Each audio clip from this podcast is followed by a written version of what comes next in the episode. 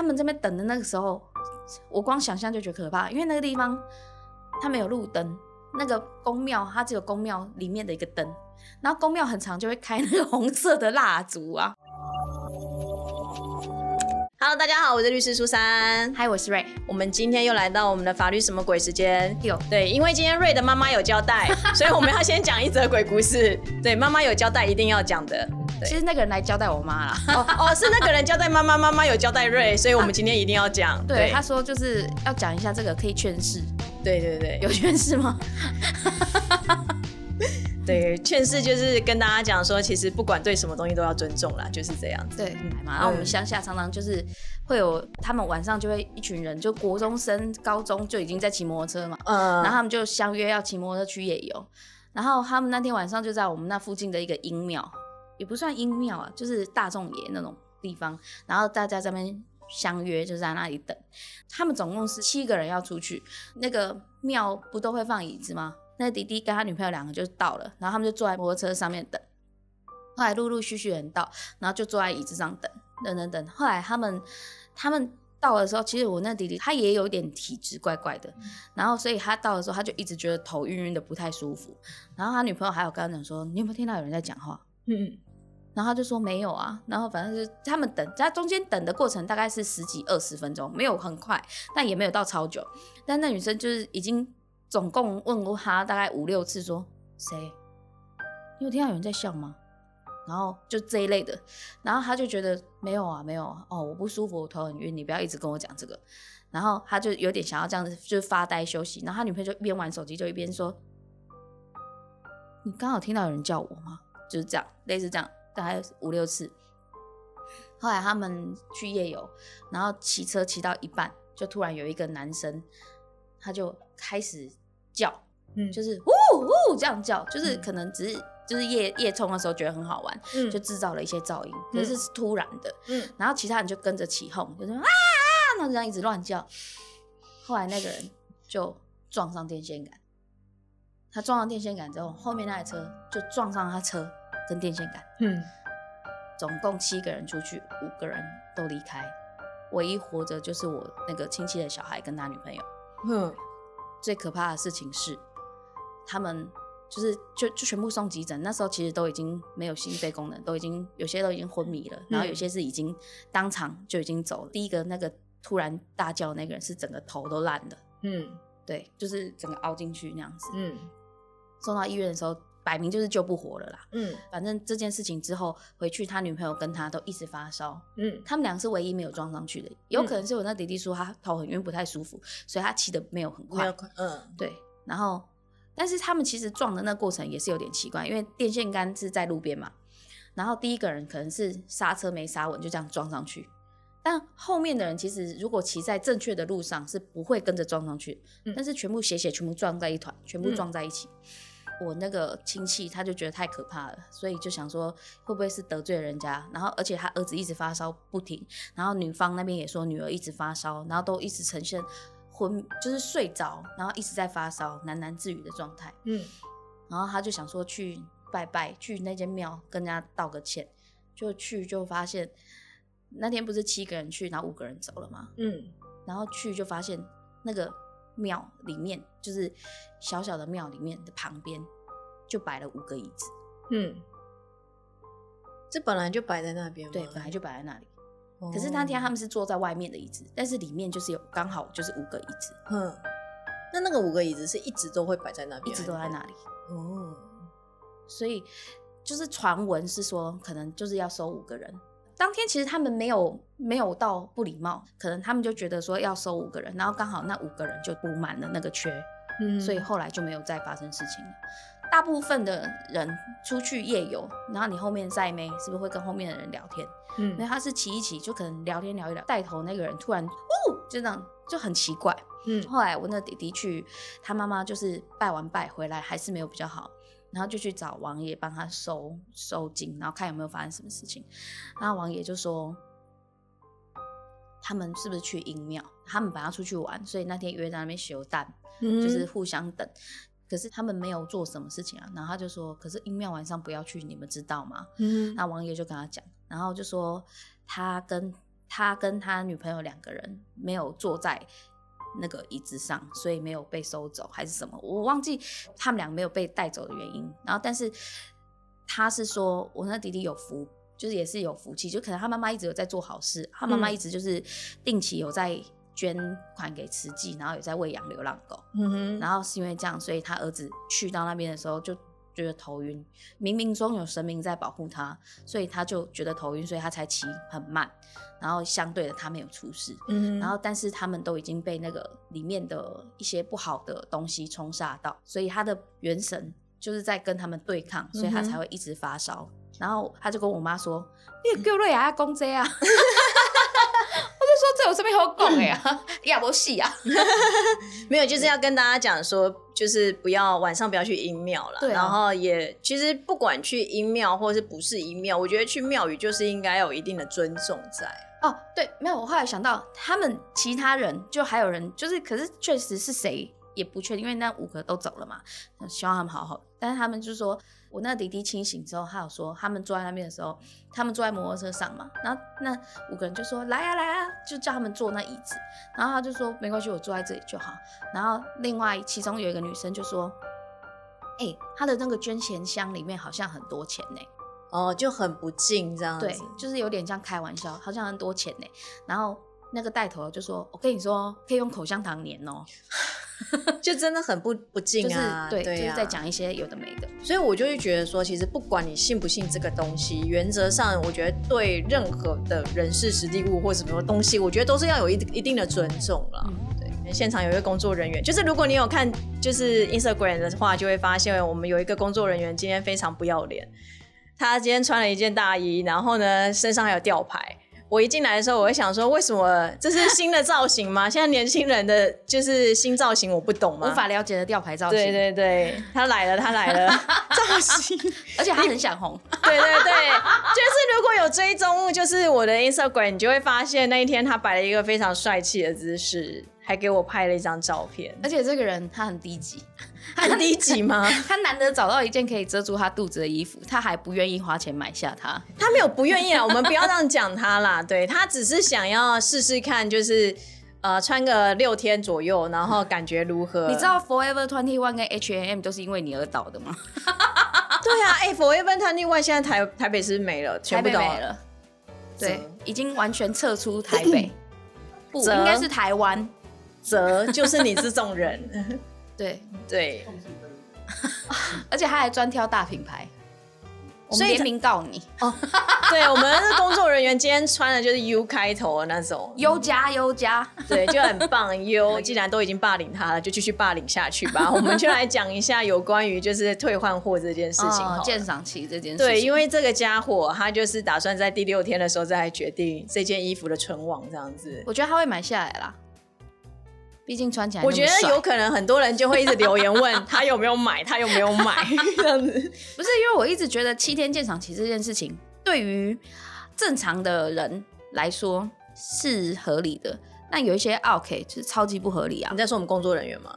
哎、他还好啦，不够傲，还不够傲。毕竟我要靠他剪接，他 等一下这一集可能你都没有了，就是脸都会被剪掉。连可能连声音都消音这样子，从头就是消音消音消音消音。今天没骂脏话也要被消音吗？对，就是从头消音到尾 这靠样子，就因为你一直攻击他这样哦子，那随便啦，随便啦，不录了，没有啦。就是其实我觉得，我觉得最酷是我那时候去美国的时候，我发现在美国真的是就是资本主义，真的很资本主义。大家就是什么，我朋友他们买的东西或干嘛，他们都常常就是真的也都吊牌不拆。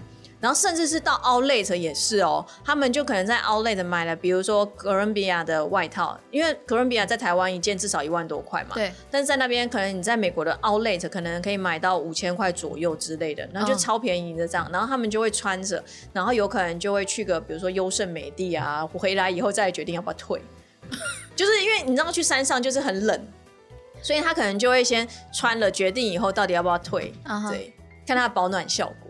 不是啊，哎、那可是这样，美国的游民冬天就去买一件。但他要先有钱才能买啊，哦，对，他要先集 集够点数，对，今天就是分他们就真的。是你不管什么原因，你就说要退就可以，只要你吊牌没有剪掉，那那个员工会臭脸吗？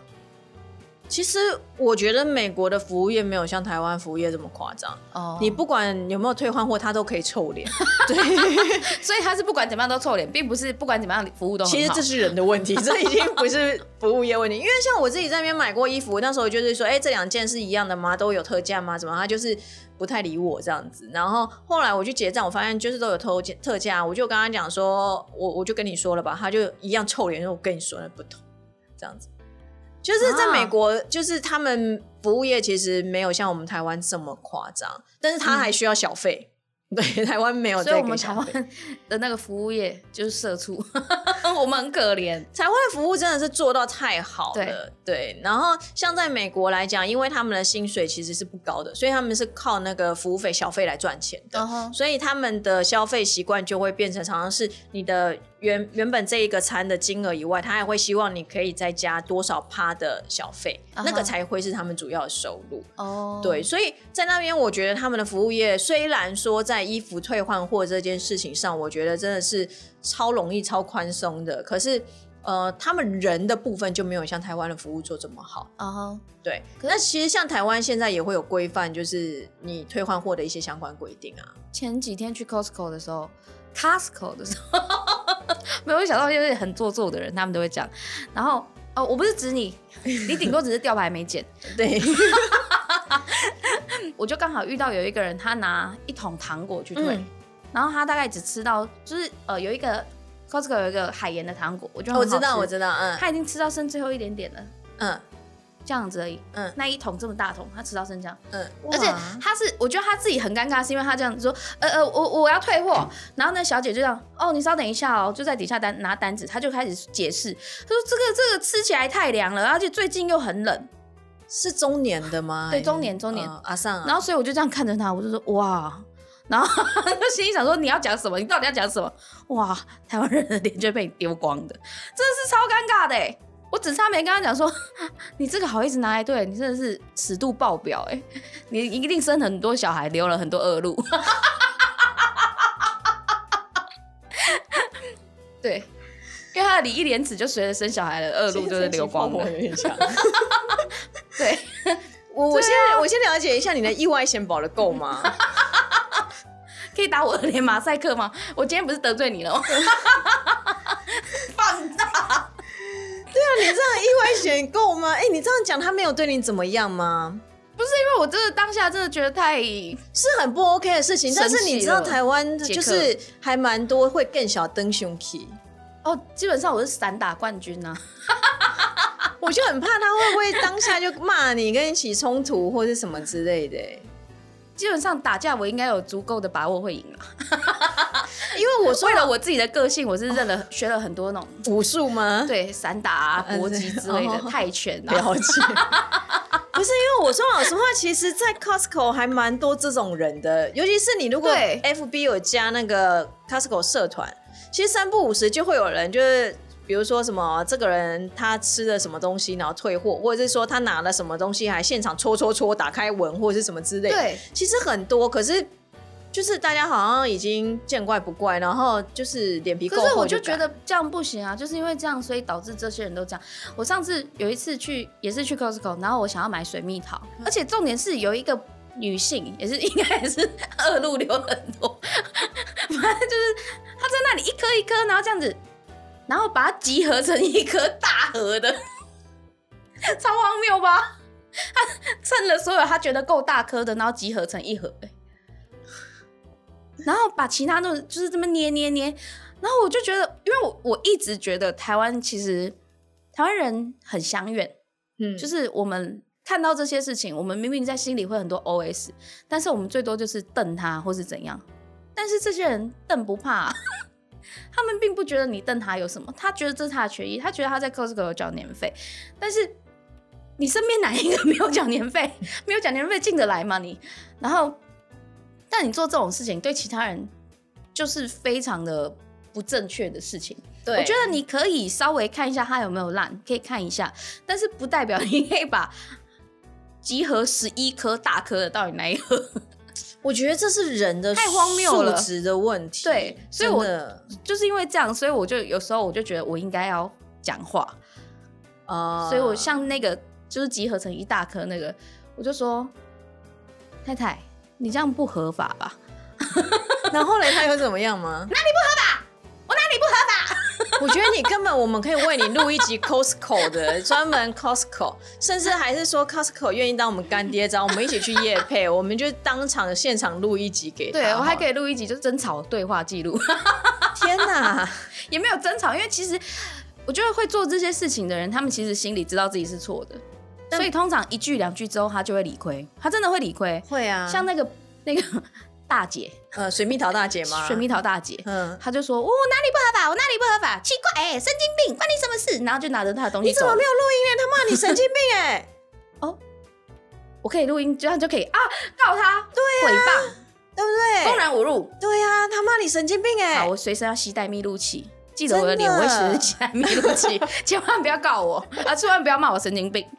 疯子也可以啊。好的因为毕竟大庭广众之下这样骂你啊。可是你看他当下，他其实是尴尬的，所以他不会对，拿更小灯熊皮对啊。水蜜桃落荒而逃，他是真的用手刀的速度走超快哦，嘟嘟嘟嘟嘟跑掉。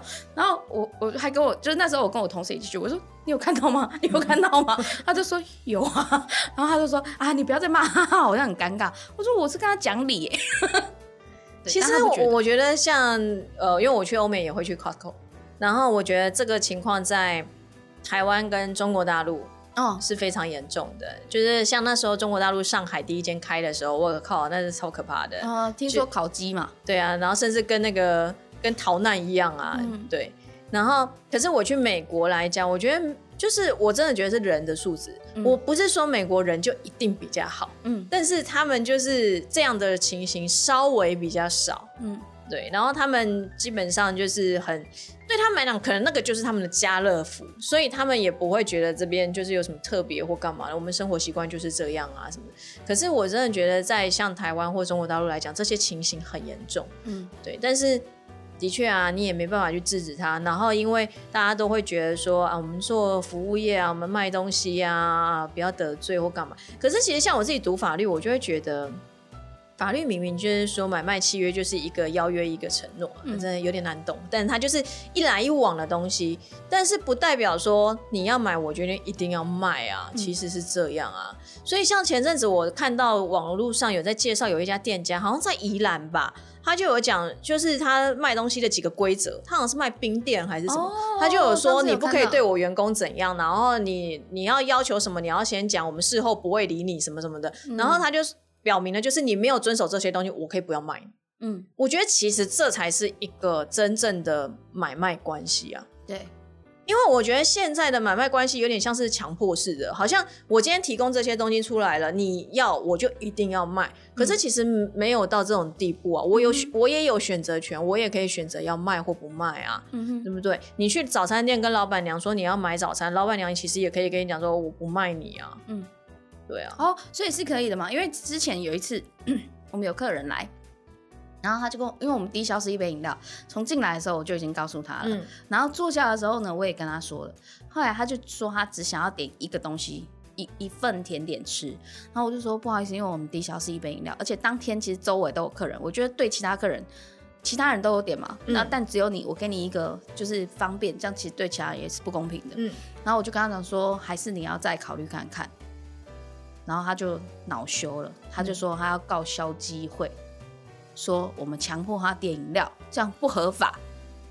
我们没有强迫他，我们的买卖的规则里面就是就是你必须要做这件事情啊。对，对，因为我觉得现在就变成好像是消费者最大一样，嗯。然后买卖家常常都是处于一个可怜的一个状态，而且其实我觉得现在大家最常做的就是网络公审啊，哦，对啊，然后就会去网络上说啊什么。其实我之前有几间我还蛮喜欢的店，然后嗯也都是有这样可能一两件小事情没有做到那个人的心坎里，嗯，然后他就会去给一一分负评。嗯，然后可能还会一堆人一起去留。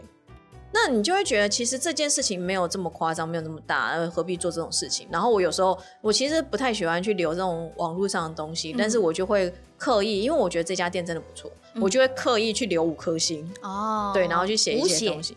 对，因为我就觉得你们都不觉得你们留这一颗星怎么样，可是其实对店家有可能他伤害很大。嗯，对啊，而且有时候其实我觉得不只是就是商誉上的伤害，有时候是心灵上的伤害。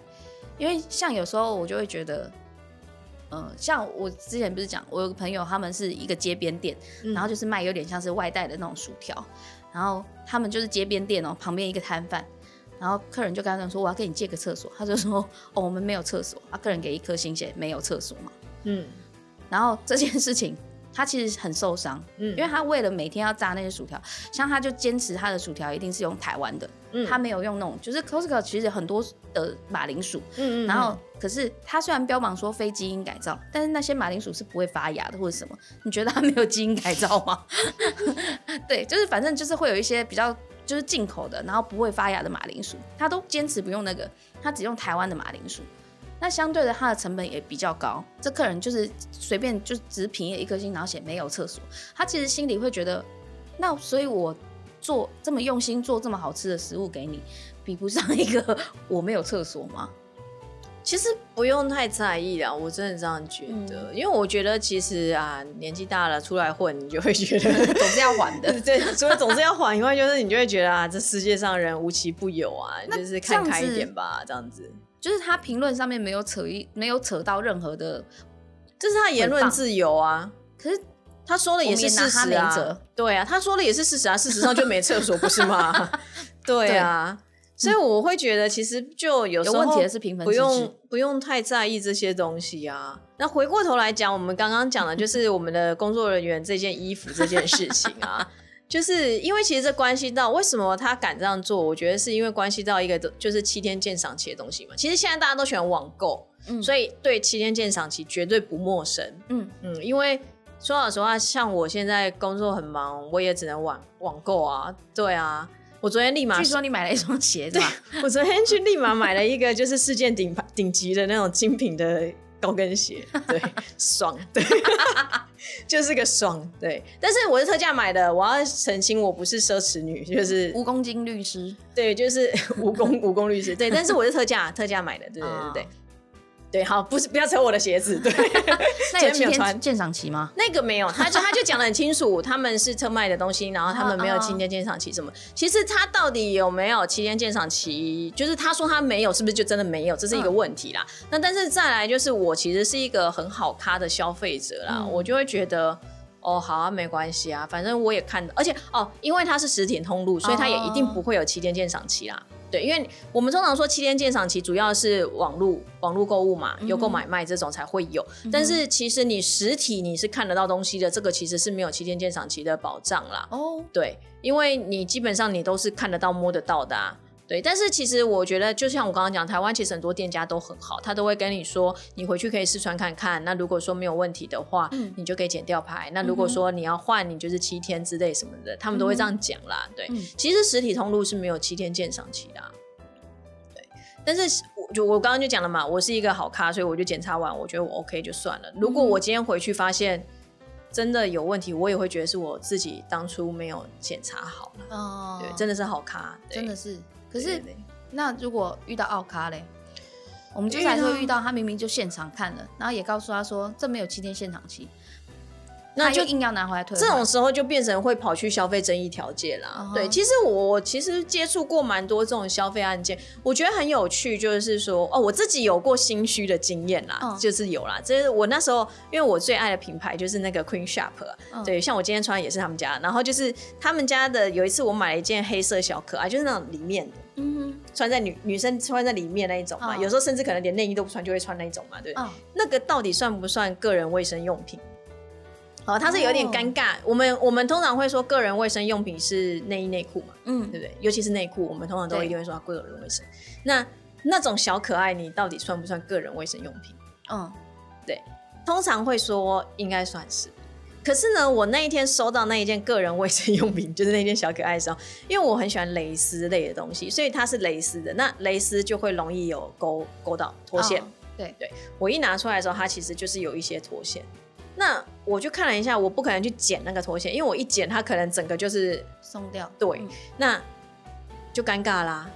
今天这个东西如果是个人卫生用品，它没有办法做退换货的话，那我就要去承受这一件就就是有脱线的那个嘛。对，对我自己就在那边想了一下，天哪，这要怎么办？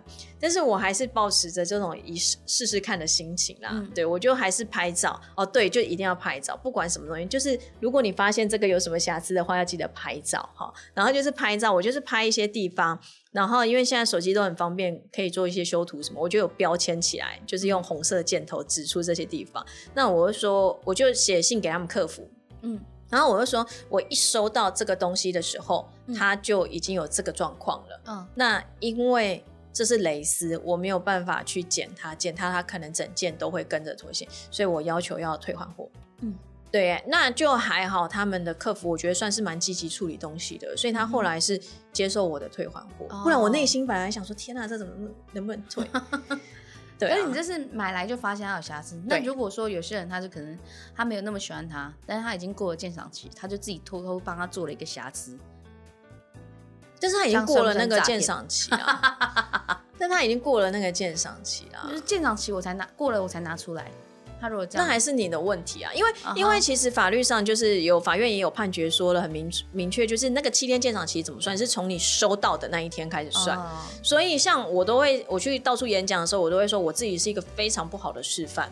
我常常收到网购的东西，我就丢在我们家墙角，然后可能隔隔了两三天、三四天以后，我才会去打开来看。哦，对，那这个其实就是我自己丧失我自己的权利啊。嗯哼对，但是我就说我是一个好客人，所以其实基本上这种情形我也不会去 argue 什么的啦，啊，因为是我自己就是怠于做这件事情啊，嗯我有几个检查的义务啊。嗯哼，对啊，刚刚讲到个人卫生用品，因为我们消保法其实虽然有规定鉴赏期，但是也有讲有些东西它是没有鉴赏期的。嗯好，比如说像我刚刚讲个人卫生用品，是那有一个很有趣的案子哦，因为说老实话，这种案子都不太会，呃，消费纠纷的案子其实闹上法院的不太多，因为金额不大。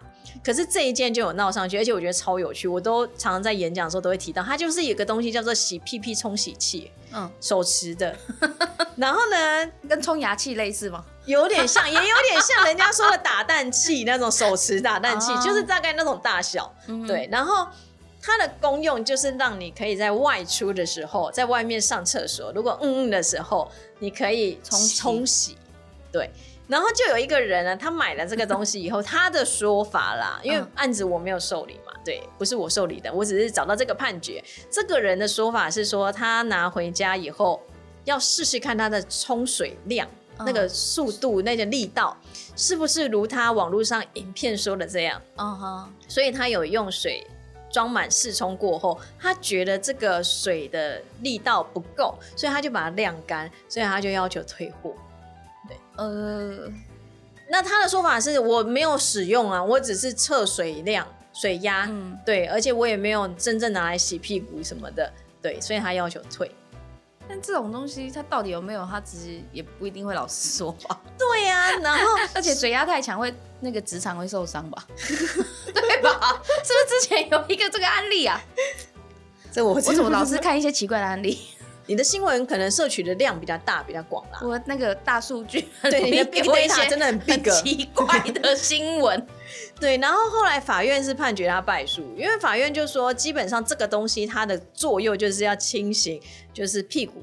那嗯这个已经算是比较有一点隐私的部分了。然后再来就是你在冲洗当中，的确有可能会接触到皮肤，或者是有一些不太干净的东西。嗯那的确就像你刚刚讲，它到底有没有使用，我们也不知道。对所以他把它就认定为它是一个个人卫生用品。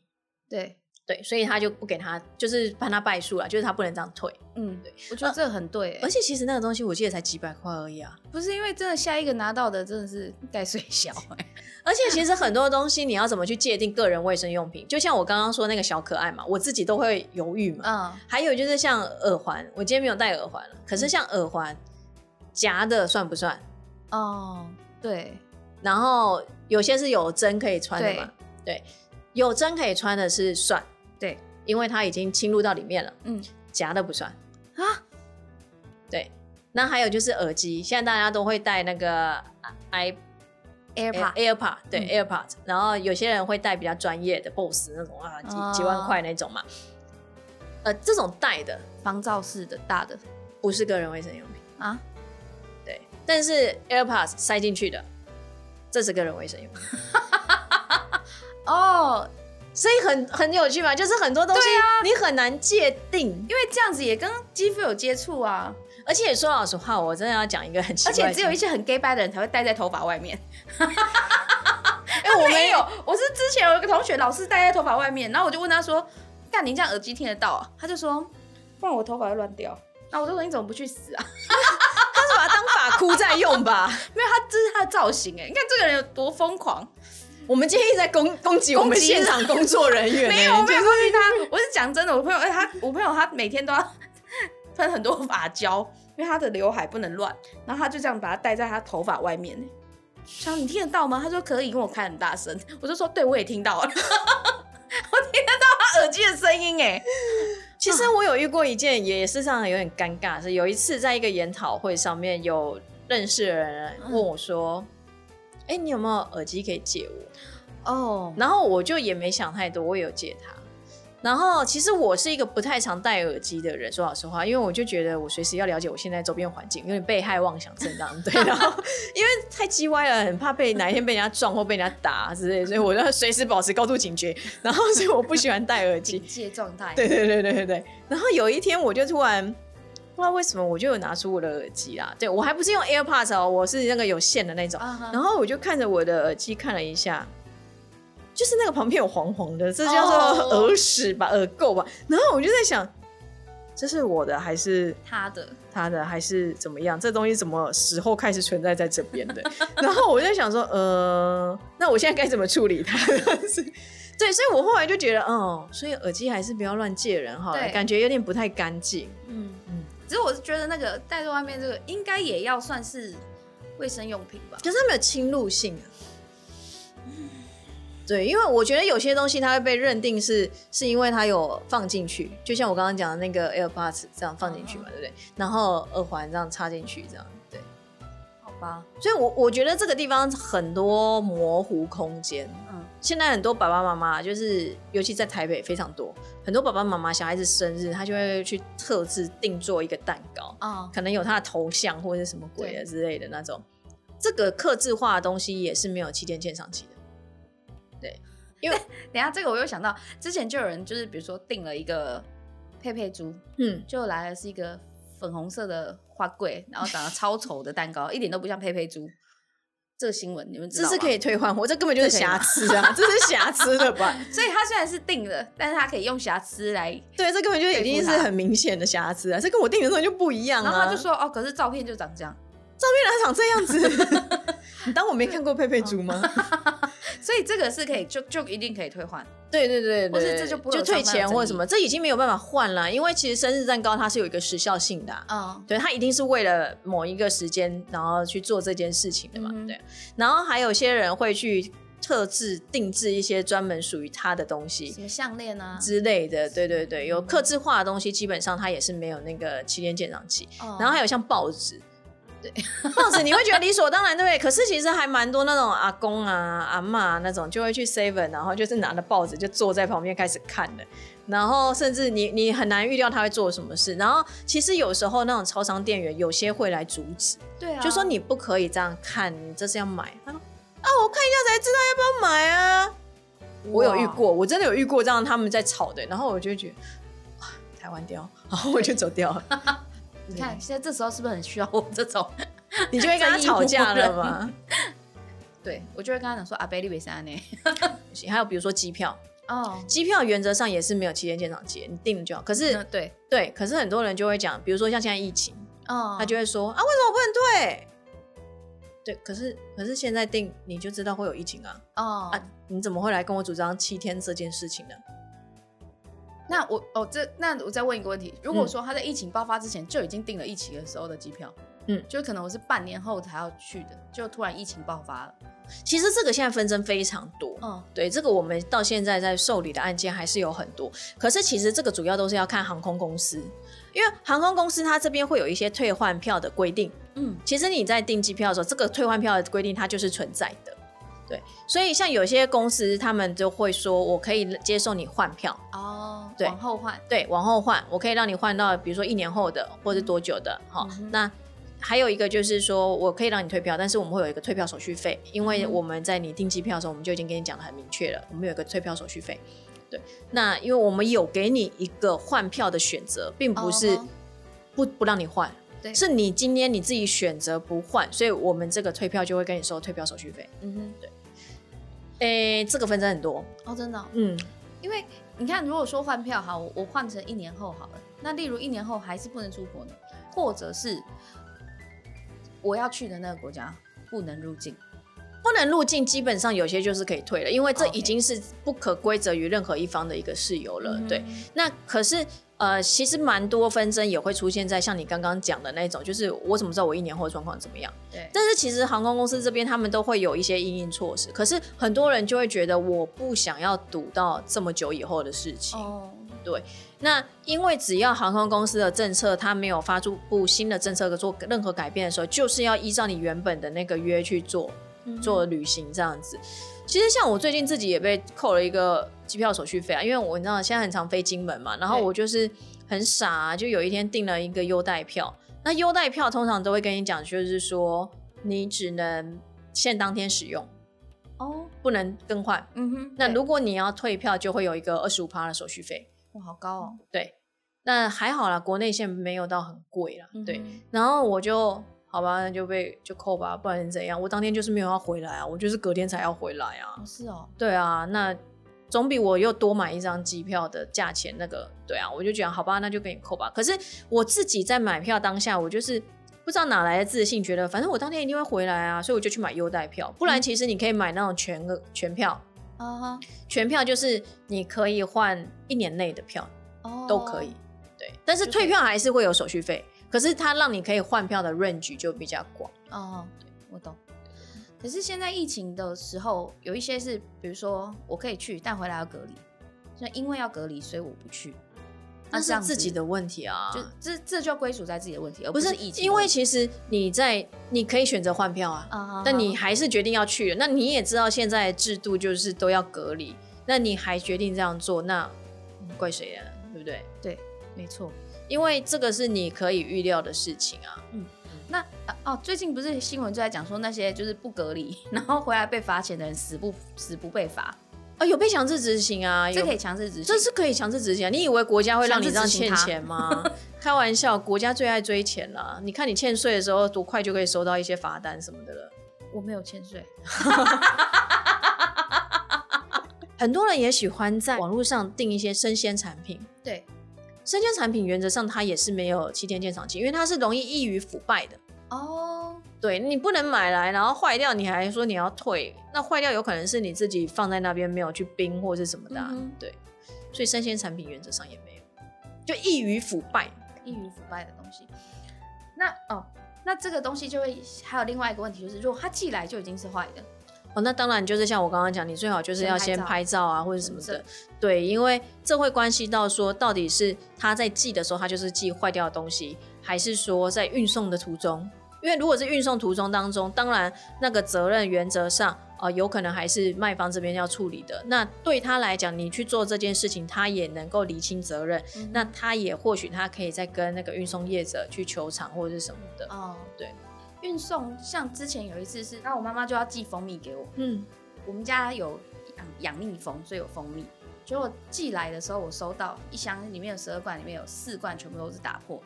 嗯嗯但是这时候就没有人要承认到底是他们的错，还是我的问题，嗯嗯嗯。因为呃他是宅配嘛，嗯嗯，那宅配运送过程中，他说他们都没有发生任何碰撞，可是这我不知道啊，我怎么知道你有没有碰撞？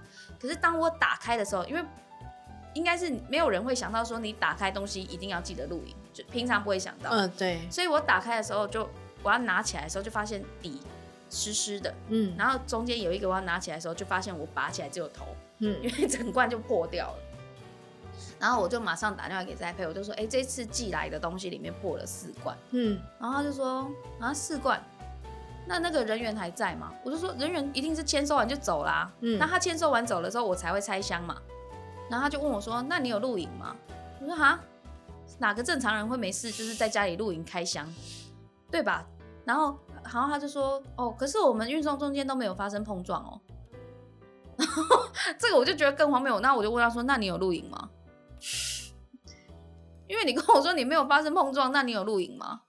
可是因为我们在诉讼上来讲啦，要主张自己权利的人，他要先负举证责任。哦，对，所以其实的确在这个时候你会比较吃亏，你是消费者，你会比较吃亏。嗯对，那我们现在来讲，说老实话，我觉得台湾的运输业者已经算不错了啦。嗯说老实话，那其实就是大家都要各自留意一下，就是在卖方这边，他可能在包装上，或者是在寄送的时候，他可能要写就是易碎或者是什么的。嗯像我自己来讲，因为我也很爱网购一些东西，然后像我的生鲜食材都是跟认识的订这样，哦，然后他送来的时候，他出货很快，不会，多不会少。哎、好，然后但是他送他出货很快，他就是今天寄，隔天就会到，然后他都是几乎跟黑猫，嗯，黑猫真的很强势，对，他都会跟我说，你知道冷藏你有没有在？你不在我没有办法交给你。嗯。对，他就一定要坚持，就是要能够冰。嗯。然后他就会说，你们管理员说你们的冰箱没那么大，他这边不能帮你代收，所以他就不给他收。我就觉得我们的运送还不错啦，其实。黑猫比较好。哦，是黑猫比较，真的这样我们又帮他打广告之类的吗？我跟你讲，很可怕。对啊，所以我觉得七天鉴赏期这东西是保障我们没有错，可是我们自己也就是有一些义务存在，比如说就像我刚刚讲，收到东西就要马上检查嘛，嗯对啊，然后我觉得啦，就是做一个好一点的消费者啦，嗯，对啊，就是不要穿的到处跑啊，然后。因为我说老实话，你退了以后，哎、我想了解一下，你你有做过成衣业者嘛，对不对？那我今天如果退了东西给你，那这个东西然后嘞，这东西我们会先看品相还好不好，然后还有它上面的蜡有没有掉。如果它的它已经是就是穿过的状态下，其实到时候这些会变成废品啊。废品哦，嗯所以不会因为拿送回去，然后他发现哦很完整啊，好，那就把它完整或是没有拆挂回去再卖是蜡。它、嗯因为其实我们所有衣服，为什么买到衣服，我建议回家一定要先洗，因为有我们会蜡啊对，会上一层蜡，就是让它更挺一点。对啊，然后那个如果说那个蜡没有掉，就代表衣服还很完整，就是你可能没有穿着在外面跑，嗯那这样子就可以贩售，但是也是要经过整理。